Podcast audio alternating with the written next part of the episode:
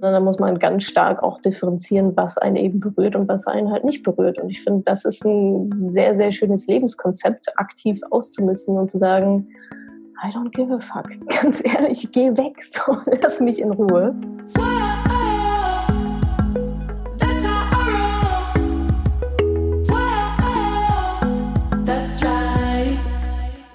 Salut, ihr Moneypennies und ganz herzlich willkommen im Madame Moneypenny Podcast. In der aktuellen Podcast-Folge wurde ich von Dennis Fischer von 52 Ways zum Thema Erfolg interviewt. Dennis hat im letzten Jahr ein Buch veröffentlicht und daraus jetzt auch einen neuen Podcast gemacht. Checkt den auf jeden Fall mal aus. Ich spreche mit ihm über die prägendsten Phasen in meinem beruflichen Leben bisher, darüber, in welche ETFs ich investiere, zwinker, zwinker, was ich von Robo-Advisern halte und was uns ja, davon abhält, ins Tun zu kommen.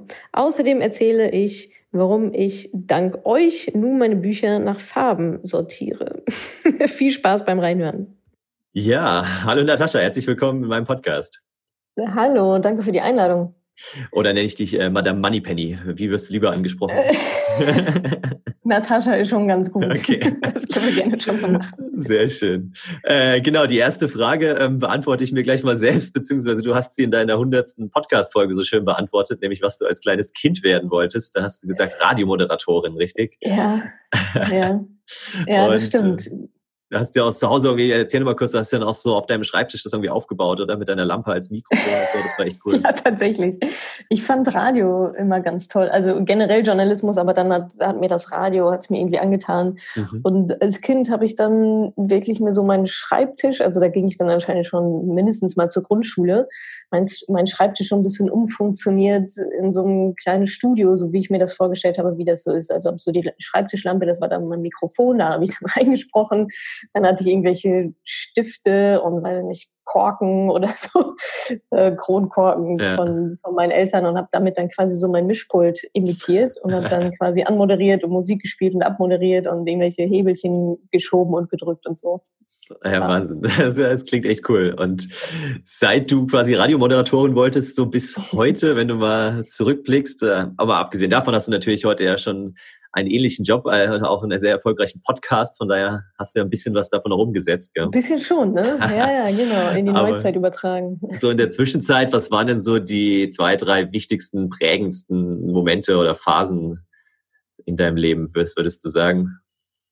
Meinst du beruflich jetzt hauptsächlich? Ja, hauptsächlich beruflich, mhm. genau. Ähm, die größten Phasen, also würde ich sagen, erstmal so mein, mein Bachelorstudium, mhm. einfach weil es so raus aus der Schule und oh, da gibt es ja noch eine ganz andere Welt und es ist ja eben nicht nur auswendig lernen, sondern man darf ja auch eine eigene Meinung haben. Das ging mir in der Schule irgendwie immer sehr stark unter. Ja. Es war so eigene Meinung haben und so, das ja analysiert das Gedicht und entweder ist es richtig oder ist es falsch. Dann war halt nicht so super viel. Gott sei Dank war ich ziemlich gut in Gedichte interpretieren, okay. aber trotzdem fängt das irgendwie immer doof. Das hat sich dann im Studium so ein bisschen aufgeweicht. Das war so mein erster Schritt raus aus ja, der eigenen Suppe sozusagen. Mhm. Ähm, auch mit, mit Ausziehen und so weiter von zu Hause weg so ein bisschen. Das war auf jeden Fall ein großer Schritt ähm, hin zu allem, was dann, was dann noch kam. Da habe ich zum Beispiel auch meinen Mitgründer für WG-Suche kennengelernt während mhm. des Studiums. Mhm.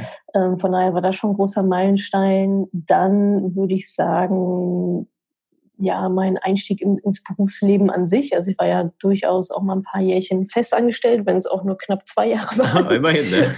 Immerhin, ja. Ich habe ein bisschen Corporate Luft geschnuppert und das ja.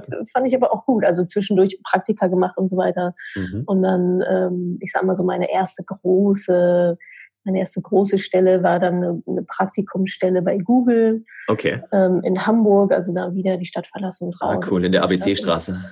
Genau, in der ABC-Straße am Gänsemarkt. da war ich auch schon mal, das ist ähm, cool. Ja, genau. Und also das war auf jeden Fall nochmal so, boah, was geht denn hier eigentlich ab? Also so richtig raus aus allem. Und dann natürlich meine, meine Gründung ja. danach. Also ich habe ja dann erst WG-Suche gegründet, als ich dann bei Parship angestellt war. Also Parship war so in Hamburg, also zu der Zeit war ich in Hamburg und Parship mhm. war so mein erster richtiger, fester Arbeitgeber. Wie gesagt, keine zwei Jahre gehalten. dann habe ich währenddessen WG-Suche gegründet. Und ja, dann mich damit selbstständig gemacht. Und, ja, dann, und dann kam natürlich auch schon mal der Moneypenny. genau, das wäre jetzt auch die nächste Frage, womit du ja. heute so dein Geld verdienst. Also du machst ja auch tausend Sachen, natürlich Podcast haben wir schon angesprochen, äh, äh, YouTube-Kanal und so weiter, du bist auf Facebook sehr aktiv, aber ich kenne es ja selbst, mhm. über die ganzen Kanäle kommt ja erstmal zumindest kein direktes Geld rein. Das heißt, womit verdienst genau, du so dein ja. Geld dann? Ja, also ich teile es relativ strikt auf in Free Content und Paid Content. Mhm. Also der Free Content ist bei mir dementsprechend free und auch nicht mit Werbung voll gekleistert. Also wer weiß, was in dieser Phase, in der wir gerade stecken, was da noch alles, was ich da noch alles tun müsste oder mich vielleicht auch mal auf andere Wege begeben müsste. Ja. Aber ich versuche das eigentlich so gut wie so gut wie werbefrei zu halten. Und womit ich dann Geld verdiene, ist einmal Affiliate.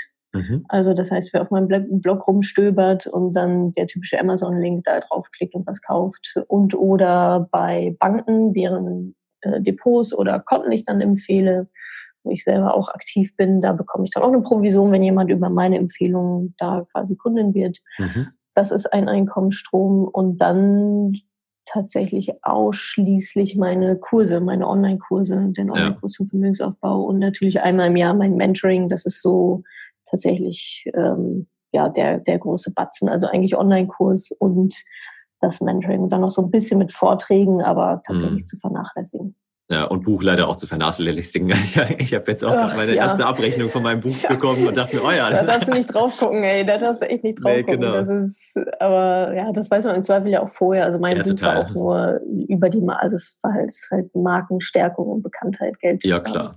Aber es ist ja extrem erfolgreich. Es liegt noch in allen Läden, in denen Absolut. ich irgendwo bin, äh, in großer Auflage. Also ist cool. Ja, ja, definitiv. Meine Freundin liest es auch gerade tatsächlich. Sie hat ein bisschen länger gebraucht. Ich habe sie schon dreimal wieder ah, auf den Nachttisch cool. gelegt, aber jetzt liest sie es. Und äh, ja, nee, ist echt äh, ja, super Storytelling, also gefällt mir gut.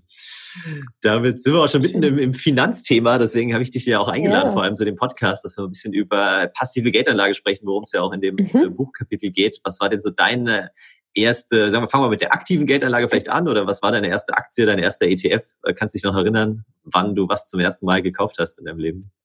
Ja, also ich habe mit ETFs angefangen. Okay. Und auch sehr lange strikt ETFs durchgehalten. Ich glaube, letztes Jahr habe ich, da hatte Facebook so einen Dip drin. Ich weiß nicht, ob das da Cambridge Analytics oder irgendwas, irgendein so Skandal war mhm. da. Da habe ich bei Facebook zugeschlagen. Das war meine erste Einzelaktie. Ach krass. Und so viele habe ich tatsächlich. Also ich habe ich bin Facebook jetzt in der Krise, habe ich auch noch mal ein paar andere Sachen zugeschlagen, sowas wie Amazon, als die runtergerutscht sind. Ja. Aber das ist tatsächlich nur so, also das ist halt Spielwiese. Ne? Ansonsten ETFs relativ simpel, breit gestreut, habe ich verschiedene ETFs. Einmal auf Aktien weltweit, einmal Schwellenländer, Immobilien, Rohstoffe. Mhm. Und ähm, auf den Nasdaq habe ich auch noch ein ETF. Das ist so ein bisschen so meine Technik, meine Technik-Affinität, ähm, heißt das so Affinität? Ja, äh, ja schon, genau. Glaube ich schon. meine ja. Technik-Affinität, ähm, die da ein bisschen zum Tragen kommt. Aber relativ, ja, ein bisschen P2P-Kredite mache ich auch noch. Ah, okay. Ja, aber genau, so aber Optionsscheine oder so, so richtig zocken. Um Gottes äh, Willen. Gar nee. nicht. Da hat mich letztes Mal ähm, ein Freund hat versucht, mich da ranzuführen. Als ich mhm. dann schon so sein Dashboard gesehen habe, dachte ich so, oh Gott, den ganzen Tag davor. Und ja. das, ja, manche Sachen sind halt auch krass. Also dann so Hebelprodukte, das ist natürlich dann auch hoch, also hochrisik. Da kannst du innerhalb von Sekunden einfach komplett alles verlieren. Genau, ja. Das also das, nee, da, da bin ich wohl schon beim Zugucken, wohl schon nervös. Ja, da muss man da echt viel Zeit reinstecken und äh, Total. da ständig ja, auf dem genau. aktuellen Stand sein. Also von daher lieber passiv. Ja. Warum, also ich habe ja auch irgendwie mich das in den letzten Jahren viel mit auseinandergesetzt, auch wir sprechen ja mhm. noch über ein paar Buchempfehlungen vielleicht, neben, neben deinem eigenen Buch natürlich, aber warum lernen wir da sonst so wenig, frage ich mich immer. Warum kriegt man das nirgendwo beigebracht? In der Schule nicht, von den Eltern auch nicht wirklich gut. ETFs gab es noch nicht so vor, vor 20, 30 Jahren vielleicht, mhm. als unsere Eltern mal mit der Finanzanlage angefangen haben, aber ich frage ja. mich immer, hast du da jetzt irgendwie schon eine Antwort drauf gefunden in den letzten Jahren? Warum ja, also ich meine, damit es, damit wir es lernen, muss uns, uns halt jemand lehren. Und ich glaube, da mhm. ist eigentlich das Bottleneck. Also wer soll es machen? Unsere Eltern, also wenn man Glück hat, hat man Eltern, die da ein bisschen aktiv sind. Also meine zum Beispiel auch so null, null, minus ja. null gar nicht. Einmal mit so einem Sparkassenfonds irgendwie die Fingerchen verbrannt und dann nie wieder. Ja, das ist häufig das Problem, ja. Ja, genau, das ist häufig das Problem, dass einfach die Aufklärung fe fehlt, dass die emotionalen Nachteile überwiegen gegenüber den rationalen Vorteilen. Ja. Gewinnverlust und so weiter und Rendite. Und ja, ich meine, jetzt gerade ist ja auch so eine Krisenphase. Genau. Und wenn ich mir so die Schulstrukturen angucke, denke ich mir auch so, ja, also weiß ich nicht, will ich da einen Beamten vorne stehen haben, der mir erzählt, wie ich mein Geld anlege. Also nicht so, nicht so richtig, ohne jetzt Beamten was Böses zu wollen. Aber nee, man genau. wollte schon jemanden aus der Praxis, der das auch cool findet ja. und der, ich sag mal, in der Wirtschaft tätig ist. Ähm, und nicht im Beamtentum, wäre so meine. Jetzt, stimmt, wo du sagst, mir fällt es gerade ein, wir hatten damals in der 11. Klasse, gab es ja so Wirtschaft und ich glaube Politik und Wirtschaft hieß das Fach, genau. Mhm. Und da hatten wir tatsächlich einen ehemaligen Börsenhändler von der Frankfurter Börse, der hat halt irgendwie ausgesorgt gehabt, dem war, war langweilig und der wollte jetzt noch ein bisschen was machen und dann äh, ja, haben sie den cool. als Lehrer auf uns losgelassen und das war mega cool. Ja. Das war der Einzige, ja. den wir da wirklich ernst genommen haben. So. Genau, ähm, ja. Es gibt also, auch manchmal so Börsenspiele. Ne? Ich glaube, wir hatten in der stimmt, Schule genau. auch so ein genau. Börsenspiel, war dann veranstaltet, keine Ahnung von wem, vielleicht sogar von der Sparkasse oder so. Ja. Aber da wird natürlich wenig Grundlagenwissen vermittelt. Ne? Da spielst du ein bisschen rum und kaufst eventuell irgendwelche Aktien und guckst dann, was die machen. Aber das hat jetzt erstmal nichts mit dem gesamtwirtschaftlichen Kontext so zu tun. Und da ja, weißt du auch nicht, also da geht's halt um mehr oder, mehr oder weniger in Anführungsstrichen so aktiven Handel. Ja. Aber jetzt mal so richtig grundlegend, also Geldanlage ist ja schon ist ja schon Advanced Level, ne? ist ja schon sehr fortgeschritten. Also überhaupt einfach mal Umgang mit Geld ja. in der Schule zu lehren. Ja, ja, also so die Taschengeld und wie funktioniert Geld und muss ich für Geld arbeiten? Ja, schon, aber nicht unbedingt die ganze Zeit. Ja, wie kann ich was sparen? So. Genau, was sind meine monatlichen genau, Ausgaben? Sparen, keine Schulden. Das, ja, also ich glaube, da mangelt es einfach an ja, ich meine, natürlich könnte man es hinkriegen. Natürlich könnte, könnte unsere Politik sagen, so jetzt führen wir das mal als Schulfach ein und sich dann darum kümmern, dass da vernünftige Menschen sitzen. Aber ich meine, über Schulsystem brauchen wir sowieso nicht ja, reden. Nee, da, da wird, äh, werden wir auch nicht fertig heute, ich glaube. Genau, was da noch so zu tun ist. Ja, also, das stimmt ja. schon. Nee. Aber ja, cool. Also ich glaube, dafür gibt es ja auch dich äh, und, und deine Arbeit und äh, die ganzen äh, Kanäle, auf denen viele du tätig andere, bist. Und genau. hoffentlich erreichst du damit auch schon viele Schüler. Das weil kann man, kann man gar nicht früh genug lernen, glaube ich. Das ähm, stimmt, ja. Und selbst wenn man nur ja, 10 Euro im Monat zur Seite legt, ja, verzinst sich dann halt auch auf Dauer, hoffentlich. Genau. Äh, ja, viele deiner männlichen Kollegen, die auch gerade sehr, sehr prominent überall gefeatured sind, die die Krise vorher gesagt haben und so weiter, die haben ja einen eigenen Fonds aufgelegt. Wann kommt dein erster eigener äh, Madame Moneypenny Fonds, in den wir dann unter Geld reinstecken können? Ach so, ja. Ähm, ist nicht geplant. Warum? äh, ja, dann, dann müsste es wahrscheinlich ein aktiver Fonds sein, dass ich damit auch ein bisschen Geld verdiene und dann ist schon wieder schwierig. Ja. Also ist, glaube ich, schwierig zu sagen, hey, ETFs sind das Wahre und hier ist jetzt mein, mein Fonds. Obwohl, ich meine, man könnte es, vielleicht könnte man tatsächlich irgendwas Passives zusammenstringen. Es gibt ja auch den Arero-Fonds. Genau, da habe ich auch ein bisschen ähm, Geld drin. Ja. Genau, der ist ja auch jetzt kein ETF, weil es ein Dachfonds ist, aber auch kein aktiver. Sowas könnte man bestimmt machen. Also ich, ich denke da tatsächlich gerade in verschiedene Richtungen, okay. wie man so diesen letzten Schritt noch einfacher machen kann. Also bis jetzt mache ich ja viel, also Bildung, Finanzbildung. Ja. Und irgendwann geht es dann aber trotzdem an die Produkte ran. Ähm, ja, mal gucken. Ja, es ist, glaube ich, halt auch ein heikles Thema, da kann man sich schon echt die Finger verbrennen. Ich habe jetzt letztens ja, ja, einen genau, Artikel im Handelsblatt, glaube ich, online oder so gelesen, wo sie halt so gesagt haben, ja, hier die, die tollen äh, Krisenpropheten und deren Fonds und die haben halt auch alle jetzt in der Krise, sind die komplett in den Keller gegangen. Also der eine ein bisschen mehr, der andere ein bisschen weniger, aber die haben da auch keine guten Absicherungen und so eingebaut. Also Deswegen. Nee, also der Einzige, der gerade ins, der Einzige, der sonst immer Minus ist und jetzt gerade ins Plus dreht, ist der Dick Müller-Fonds. Okay.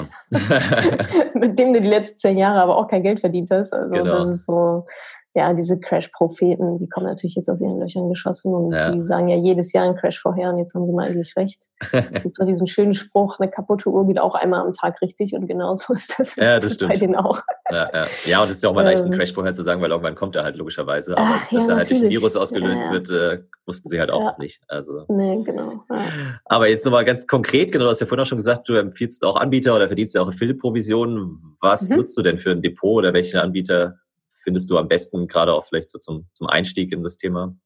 Ja, also ich habe ich hab natürlich verschiedene Depots, weil ich auch ein bisschen was ausprobiere. Mhm. Ähm, Comdirect kann ich auf jeden Fall, also ich nutze Comdirect, das finde ich einfach sehr, sehr übersichtlich und die haben tatsächlich auch sehr viele ETFs im Sparplan. Das ist ja auch immer die Geschichte, ja. nicht jeder Broker bietet alles im Sparplan an und ein Sparplan ist ja also das Passivste vom Passiven. Ja, genau. Einfach nur einmal wie so eine Dauerauftrag anzulegen und dann wird das automatisch abgebucht. Da ist die Comdirect mit der ETF-Auswahl schon sehr weit vorne. Ähm, jetzt strömen ja gerade auch sogenannte ähm, Billigbroker, Billigbroker, Gratisbroker. Ja, oder die, ja genau, FlatEx, da war ich zwischendurch mal, die hatten ja so Flat-Fees quasi. Ja, genau, da muss man ein bisschen gucken. Die haben halt alle so ein, so ein anderes Modell. Jetzt kommen sowas wie ähm, Smart Broker und mhm. Trade Republic beispielsweise, mhm. sind jetzt relativ neu auch auf dem ETF-Markt. Die sind halt einfach super, super günstig. Ja. Also da könnte man, da habe ich jetzt auch letztens ein bisschen was gekauft, das halt seit ein Euro fix oder so für den kompletten Kauf. Das ist natürlich extrem, extrem günstig. Ja, das stimmt. Bei der Comdirect also ist es schon eher so 10, 15 Euro ja, genau, je nachdem. Halt. Ja. Genau, wenn man jetzt einmalig kauft, ähm, ja, kommen da entsprechende Gebühren beim Sparplan auch. Da muss man sich irgendwie ausrechnen, ab wann wäre jetzt die Einmalanlage günstiger als der Sparplan. Ja. Ähm, hat natürlich alles Vor- und Nachteile. Zum Beispiel Trade Republic ist halt nur in der App. Ja, mhm. ja muss man sich auch wahrscheinlich dran gewöhnen. Ich habe schon gerne eine relativ große, ausführlichere Ansicht meiner, meiner Investitionen, gerade wenn es so ein paar verschiedene Sachen dann sind. Aber da kann man oft, also mit dem Bein kann man auf jeden Fall schon mal nichts falsch machen. Ja, cool. Nee, das, also ich bin auch bei der Comdirect äh, jetzt wieder, mhm. wieder gelandet, sage ich mal. Bin da eigentlich auch ganz, ganz happy. Ja. Da die Gebühren könnten Ja, die haben auch eine sein. gute App dazu und so. Genau. Auch, also, und einen super Kundensupport. Trade Republic habe ich den Kundensupport noch gar nicht ausprobiert oder auch bei anderen nicht so richtig. Ja, ja. Weil ich tatsächlich Comdirect auch am meisten nutze und die haben einen Chat und melden sich super schnell und so. Also da habe ich mich eigentlich das stimmt. gut. Ja, daneben gibt es ja noch die ganzen Robo-Advisors. Also so mhm. Scalable Capital habe ich mal getestet. Äh, dann die Weltsparen, die haben ja jetzt mittlerweile auch so eine Art Robo-Advisory. Hast mhm. du da schon welche ausprobiert oder was hältst du generell von denen? Was ist da deine Meinung zu? Nee, ich habe die noch nicht ausprobiert, aber ich beobachte die sehr stark. denn na, bis jetzt war es ja so, dass diese Robo-Advisor ja auch noch keine Krise mitgemacht haben. Mhm. So lange gibt es sie ja noch gar nicht. Nee, genau. Und das ist jetzt natürlich auch die Feuertaufe für die, mal zu gucken, okay, wie viel besser performen die denn tatsächlich als einfach mein stumpfes, selbst zusammengestelltes Weltportfolio mit irgendwie zwei, drei, vier ETFs, die einfach nur da liegen bleiben und gar nichts machen, außer dass ich halt nachkaufe. Ja. Gegenüber einem Robo-Advisor, der ein Prozent nimmt von allem Klar muss ich mich nicht drum kümmern, aber auch dieses nicht drum kümmern kostet natürlich immer Geld. Ja. Ähm, also es hat Vor- und Nachteile. Es ist natürlich super, dass es relativ simpel ist, dass man da sehr einfach investieren kann. Ich finde, das ist aber auch immer gleichzeitig der Nachteil, weil die Leute oft einfach nicht wissen, was sie tun mhm. und jetzt vielleicht in der Phase auch nicht so richtig wissen, was sie jetzt tun sollen. Ich meine, das sieht man ja in den Kursen, die putzen ja runter weil ja. die Leute halt verkaufen. Und von daher bin ich mal sehr, sehr gespannt, wie so die Robo-Advisor, wie wir auf die so in ein, zwei Jahren gucken, wenn das Ganze vielleicht dann überstanden ist, ähm, wie die so performt haben. Ich meine, damit werben die ja immerhin auch, dass sie dann auch doch wieder aktiv da eingreifen und ihre Algorithmen da dann in die Entscheidung treffen, wann verkauft wird und wann gekauft wird. Ja dann müsste man zum Schluss mal abrechnen, ob sich das alles so richtig dann gelohnt hat. Ne? Ja, das stimmt. Ich habe mein Geld leider wieder rausgezogen, oder was heißt leider? Ich hatte bei Scalable Capital jetzt, glaube ich, über zwei ja. Jahre was liegen. Ähm, ja. Ja, habe dann zwischendurch auch mal die Risiko, kannst ja dann auch so, äh, wie heißt es, Value at Risk quasi, deine Risikostufe mhm. anpassen. Ähm, die war ja. mir dann viel zu niedrig, da hat sich gar nichts getan, dann habe ich es mal erhöht, dann ging es ein bisschen mehr bergauf. Aber letztendlich, ja, wurde das auch irgendwie so gefühlt zumindest von den monatlichen Gebühren dann immer wieder aufgefressen. Und es war nicht so richtig halt. befriedigend. Und dann habe ich es letztes ja. Jahr, irgendwann Ende des Jahres, quasi das Geld da rausgezogen. Von daher kann ich jetzt gar nicht sagen, wie sich das im Moment entwickelt hätte. Mhm. Aber ähm, ja, ist tatsächlich ein guter Punkt. Da lass uns mal da in, in zwei Jahren nochmal drüber sprechen. Und dann ja, genau. Da bin ich mal, wirklich gespannt. Ja. Wie, wie, die, wie das so weitergeht. Mhm. Wenn man jetzt äh, einsteigen will, dein Buch hat man gelesen. Was gibt's denn sonst noch so für Buchtipps? Du hast ja vorhin auch schon den Arero Weltfonds angesprochen. Das ist ja von Martin Weber, heißt er, der das Buch dazu genau. geschrieben hat, quasi ähm, genial einfach investieren. Und genau, ja, sonst noch so ein, zwei Buchtipps, vielleicht so ein, zwei für Einsteiger, die wirklich noch nicht so viel Erfahrung haben. Aber meine Freundin hat mich auch gefragt, nachdem sie jetzt da schon äh, sich selbst mit auseinandergesetzt hat und so, was sind denn noch so ein, zwei Buchtipps für Leute, die da schon ein bisschen mehr Erfahrung haben, schon ein paar Aktien vielleicht auch gehandelt haben, ein paar ETFs im Portfolio liegen haben? Ja, also ich glaube, ein gutes, also gute Bücher, wenn es wirklich um passives Investieren oder was heißt gut ist, sind eigentlich die besten Bücher sind von Gerd Kommer. Mhm. Dr. Gerd Kommer, Investieren mit Indexfonds und ETFs. Ich glaube, da hat jetzt auch ein Einsteigerbuch publiziert. Also das sind eigentlich, also anhand diesen Büchern habe ich es gelernt. Mhm. Und ähm, darauf baut auch mein Content auf. Also ganz viel ist da drin, Weltportfolio nach Komma, wie er das da aufgestellt hat. Ja. Und das also ist hochwissenschaftlich, ja, das ist nicht Storytelling, Storytelling gibt es da nicht. Nee, das, genau. ist, das ist halt quasi harte Facts, aber auch immer mit, mit ein bisschen Humor und Sarkasmus und ein bisschen paar Pointen und Übertreibungen an der einen oder anderen Stelle. Also das sind, glaube ich, wer jetzt sagt, okay, Börse ja, finde ich gut, will ich mich mal näher mit beschäftigen. Da geht es jetzt nicht um Glaubenssätze aufzulösen oder so. Ne? Also ja. da muss man schon quasi eine Stufe weiter sein. Ähm, und dann sind das tatsächlich die besten Bücher, die es auf dem deutschen Markt dazu gibt, ja, würde cool. ich sagen. Ja. Also das nee, sind genau die. Unterstreichen, ja. Ja, das stimmt. Also ansonsten so ein paar, klar, so ein paar Mindset, so Tony Robbins Money fand ich auch gar nicht so schlecht. Ja. Ähm, ist natürlich ein richtig fetter Schinken. ja, das stimmt. Ja. Aber Wobei man, braucht wahrscheinlich genauso lang, weil es liest sich ein bisschen flüssiger als jetzt Gerd Ja, ist natürlich amerikanisch aufgepumpt. Ne? Also ja, ich genau. weiß nicht, das sind 700 Seiten und 200 hätten auch gereicht. Dieses Buch wird dein Leben verändern. Ja, genau. Ja, so auf drei Kapitel, warum das Buch so geil ist. Ja, genau. Dann ist man zum Content kommt. Ja, kurze Zwischenfrage. Genau, ja. Äh, die hat ja. überhaupt nichts mit dem Thema zu tun, aber ich habe bei deinen äh, YouTube-Videos gesehen, du sortierst deine Bücher im Hintergrund nach Farbe, gell? Vielleicht auch noch ein Tipp nicht. für die Hörer und Hörerinnen, ja, mal nicht nach Thema, sondern nach Farbe die Bücher zu sortieren? Das ist wirklich die, die meistgestellte Frage, die ich bekomme. Ob ich meine, also vor allem die Leute sehen es ja, weißt du? Und dann ist ja, die Frage, ja, genau. ob ich meine Bücher sortiere. Ich schreibe mal nein, wieso, wieso denkst du denn? ähm, ja, das, also erstmal finde ich es, also das habe ich, ich bin vor ein paar Monaten umgezogen, vorher war das auch nicht so. Und dachte ich so, ach, okay, könntest jetzt eigentlich mal machen. Erstmal finde ich schön, plus immer wenn ich ein Buch gesucht habe, wusste ich, welche Farbe das hat. Ah. Früher. Und dann habe ich mir, ah, okay, ja, ja. komm mal, der ist doch rot-weiß. So. Und dann habe ich nach einem roten Buch Ausschau gehalten und jetzt dachte ich mir, okay, macht irgendwie doppelt Sinn. Sieht ja, gut stimmt. aus, ist beruhigend und ich finde die Bücher noch schneller, weil es nach Farbe so viel ist. Also kann ich jedem empfehlen. Ja, ich probiere das gleich mal aus heute Abend. weil ich habe ja auch so ein paar ein Ratgeber zu Hause rumstehen. Genau, das dauert ein bisschen, aber ähm, sieht bestimmt ganz cool aus. du Fall, schreibst aber nicht selbst ein neues Buch gerade, oder? Nee, ich glaube, mit Büchern bin ich erstmal, ich hätte noch mal Lust auf ein Kinderbuch. Also ich habe okay. immer mal so ein paar Ideen dazu oder auch einfach, weil ich relativ viele Fragen auch zu meinem Business selber auch gestellt bekomme, ja. überlege ich immer mal wieder, aber es ist echt so ein Hassel, so ein Buch zu schreiben. Ich meine, du, du merkst es ja auch. Ja, ja, genau. Ja, ja, gut, es was ja manche machen, was ich bisher, wo ich mich auch nicht durchregen konnte, ist halt so einen Ghostwriter zu nehmen, gell, dass du halt den Content lieferst und jemand anders schreibt es für dich zusammen. Ähm, ja, ah, ich glaube, dazu bin ich zu sehr, ja, hm weiß ich, ja, weiß ich nicht.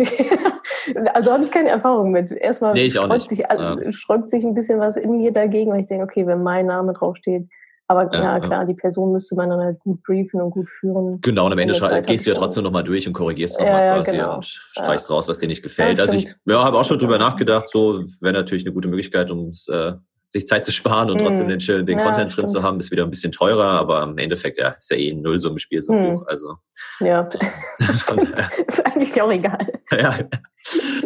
Ja, cool. Jetzt waren wir so viel bei Theorie und Bücher und äh, Broker und so weiter. Jetzt äh, würde ich gerne mit dir nochmal so drüber sprechen, wie kommt man denn jetzt machen? Also das ist auch so ein Thema, was mich immer antreibt. Mein 53. Kapitel im Buch heißt auch machen, machen, machen, weil den Leuten mangelt es ja alle nicht an Wissen. Ja, die können sich bei dir und bei vielen anderen Podcasts anhören, Blogartikel durchlesen, YouTube-Videos noch und nöcher anschauen, aber wie schaffen die Leute das dann auch wirklich mal anzufangen, mal den ersten ETF zu kaufen, mal einen Sparplan einzurichten, mal ein bisschen Geld zu sparen?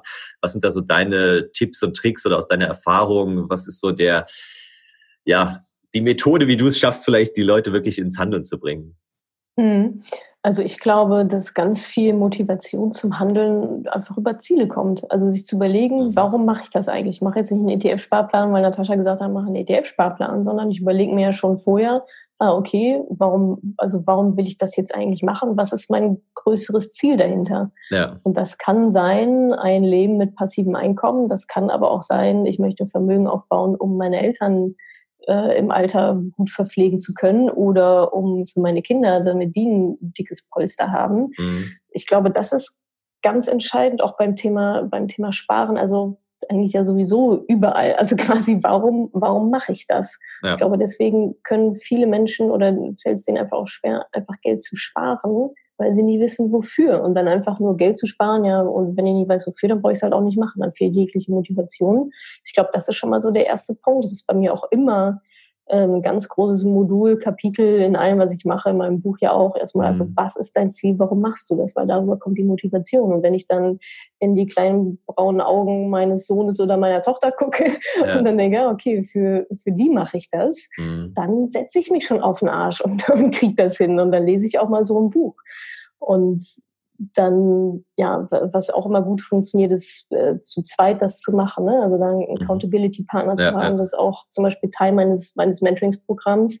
Da gehen die zu zweit durch und die ziehen sich gegenseitig mit und die haben wöchentliche Calls ähm, zu zweit, wo sie sich nochmal pushen und gucken, okay, habe ich mein Commitment für die Woche geschafft oder halt nicht. Ja. Also das ist, glaube ich, immer ganz gut.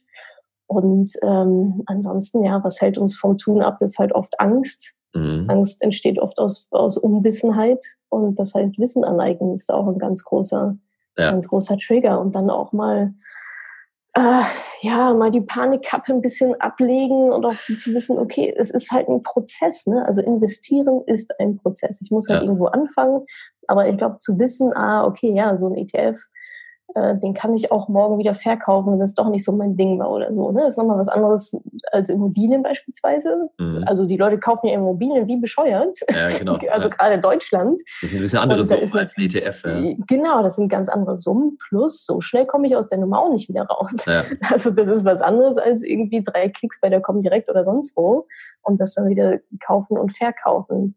Ähm, also das ist eigentlich meiner Meinung nach gerade mit Immobilien gegenüber Aktien total irrational, dass Menschen ja, das sagen, stimmt. ja, ich nehme jetzt eine Immobilie. Also ja, mit dieser einen Begründung halt, dass man dann immer im, im Alter halt eine abbezahlte Immobilie hat, in der man wohnen kann. Aber ja, dass ja. man da zwischendurch eine Menge Geld reingesteckt hat und ob man da wirklich dann noch genau. wohnen will überhaupt und so, das ist dann. Genau, und schon mal bei minus 25.000 Euro anfangen aufgrund der genau. ganzen Nebenkosten und so weiter. Ja, das, ähm, ja also ich glaube, wie, wie kommt man ins Tun über, über wirklich Ziele, Ziele über genau. Accountability? Ja. Ähm, ja, dieses Angstthema war auch spannend, was du gesagt hast. Ja, sich halt mal klar werden, was, was hindert mich denn daran? Also wovor habe ich denn vielleicht Schiss, dass sich was verändert, äh, genau. dass, dass, ich mich ja. ändern muss, dass irgendwie ja, meine Freunde nicht mit mir sprechen oder was auch immer.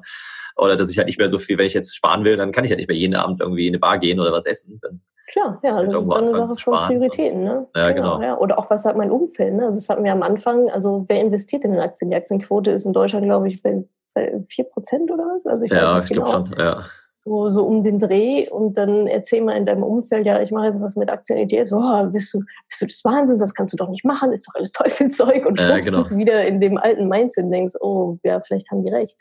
Ja, richtig. Also da muss man, muss man natürlich auch gegen viele Widerstände ankämpfen. Einmal gegen den Inneren selber und dann, wenn man den überwunden hat, dann kommt von außen wieder was, ja. schmeißt dir wieder was jemand an den Kopf fängst du wieder von vorne an. Ja, nee, also es ist echt, äh, ja, deswegen super wichtig, glaube ich, dass, dass du da weitermachst mit der Arbeit und äh, einfach, dass die Leute anfangen und wirklich ja mal ein ETF kaufen. Also ja, äh, 25 Euro. Das, genau. Also das haben die meisten schon, ja. auch wenn sie es noch nicht wissen. nee, man kann echt nicht, nicht viel falsch machen und spannend ist halt vor allem, weil ich habe auch nochmal diesen äh, Spiva Report, den habe ich ja auch in meinem äh, Buch erwähnt, den kennst du wahrscheinlich auch, mhm. oder? Diese mhm. äh, S&P Indices versus Active, wo sie halt vergleichen, was passiv ja. und aktiv quasi angelegt wird und das ist ja Wahnsinn. Das ist halt irgendwie 75 Prozent der aktiv gemanagten Fonds oder sogar 80 Prozent in den USA, glaube ich, letztes Jahr waren schlechter, haben schlechter performt als der S&P 500. Ähm, ja. Das spricht ja schon Bände, ja. Also dann soll man einfach einen ETF auf den S&P 500 kaufen, da 25 Euro im Monat einzahlen. Man kann eigentlich nicht viel falsch machen, aber ja, und gerade ja, genau, in der jetzigen Zeit, wo es noch irgendwie einigermaßen im Keller ist, wird sicherlich die nächsten fünf bis zehn Jahre wieder bergauf gehen. Äh, weil sonst, wenn es nicht bergauf geht, dann haben wir ein ganz anderes Problem. genau, dann brauchen wir, dann ist alles egal, also, dann brauchen wir Waffen und Schafe. Ja, genau. ja, ist, ist tatsächlich so, ja, ja. finde ich auch. Also man kann nicht viel falsch machen, wenn man mal 25 Euro pro Monat in einen breit gestreuten ETF steckt. Ja. War zum, zum Start. Ja, cool. Damit sind wir auch schon quasi am Abschluss. Äh, noch eins, zwei mhm. kurze Fragen. Hast du irgendeine ja. App oder eine Website? Äh, kann auch zu einem ganz anderen Thema sein, die du jetzt so gerade entdeckt hast, vielleicht in den letzten Wochen, die du häufig nutzt, wo du sagst, oh, das wäre spannend, das sollten sich meine Hörerinnen und Hörer mal anschauen. Ähm, also was ich tagtäglich nutze, ist Trello einfach. Mhm. so ist halt so simpel, aber vielleicht also dann so Selbstorganisation auch und so. Genau, Selbstorganisation. Also da sind all, da ist eigentlich alles drin, alle meine To-Dos, alle To-Dos von meinem Team, das ist komplett alles in Trello. Ansonsten, was ich noch ähm, gefunden habe, ist Tide, also Tide geschrieben, T-I-D-E. Okay, sag mir noch nichts. Das ja. ist tatsächlich so wie so ein Focus Keeper, eine Pomodoro-Technik. Ah, ja aber mit, ähm, also das kann man damit machen, aber mit schönen Hintergrundgeräuschen. Also das heißt, dann kannst du dir da so ein Regenprasseln drauflegen oder mein Favorit ist Katzenschnurren. Okay. und dann arbeitest du 25 Minuten mit diesem Katzenschnurren im Ohr. Ähm, und das finde ich irgendwie ganz... Und dann kommt der Hund und beißt die Katze und dann ist erstmal Pause. Ja, genau, alle tot, ja, toll. das ist so viel zu Mindfulness. nee, und das ist cool. Also es ist quasi Pomodoro gepaart mit Musik im Hintergrund genau, oder so. ein bisschen gepimpt, ja, genau. Ja. Ne, das ist ja. cool. Ja, schreibe ich direkt mal auf und nehme es mit in die Show Notes. Und äh, noch einen oder Ratschlag zum Schluss, den du erhalten hast oder den du vielleicht selbst entwickelt hast in den letzten Jahren, den du gerne noch äh, meinen Hörerinnen und Hörern mitgeben willst. Was wäre so der eine Ratschlag? Ähm, der eine Ratschlag inspiriert von Mark Manson. Ich weiß nicht, ob du das Buch auch gelesen hast, Subtile Art of Not. Das habe ich gerade gehört auf dem Rückflug von Südafrika. Ja. Ich komplett durchgehört. Und, ja, das war cool. Ja, ich habe es nämlich auch Anfang des Jahres gelesen. Und da bringt er ganz schön, also worum es da ja eigentlich geht, ist, unsere Zeit ist begrenzt, unsere Energie ist begrenzt und somit auch unsere Fucks to be given, mhm. sozusagen. Man kann nicht für alles sich hergeben. Und, sondern da muss man ganz stark auch differenzieren, was einen eben berührt und was einen halt nicht berührt. Und ich finde, das ist ein sehr, sehr schönes Lebenskonzept, aktiv auszumisten und zu sagen, I don't give a fuck. Ganz ehrlich, geh weg, so, lass mich in Ruhe. Ja. Ähm, also das, das ähm, beschreibt er sehr schön in dem Buch und das versuche ich auch immer wieder mir auch täglich eigentlich klar zu machen. Ich habe nur so und so viel ja, Fax, die ich verteilen kann. Ja. und, ähm, ja, die meisten sind es halt dann einfach nicht wert. Choose the battles, ja, ja genau. Ja, choose your battles, genau. So cool. Ja. Ja, vielen, vielen Dank, Natascha, dass du dir die Zeit genommen hast Schön. und für den inspirierenden Danke dir, hat Spaß gemacht. Danke dir. War cool, dann äh, bis bald vielleicht. Mach's gut. Bis bald, tschüssi. Ciao. Ich hoffe, ich konnte dir in dieser Podcast-Folge einiges Neues vermitteln und vor allem Lust auf mehr machen. Wenn dem so ist, wenn du dranbleiben möchtest, dann habe ich was für dich, nämlich meinen kostenlosen Newsletter. Dort bekommst du regelmäßig Tipps, Tricks sowie alle Neuigkeiten aus dem Madame Moneypenny Universum, denn News gibt es dort immer zuerst. Also einfach kostenlos anmelden auf www.madamemoneypenny.de slash newsletter und dann bekommst du schon ganz bald Post von mir.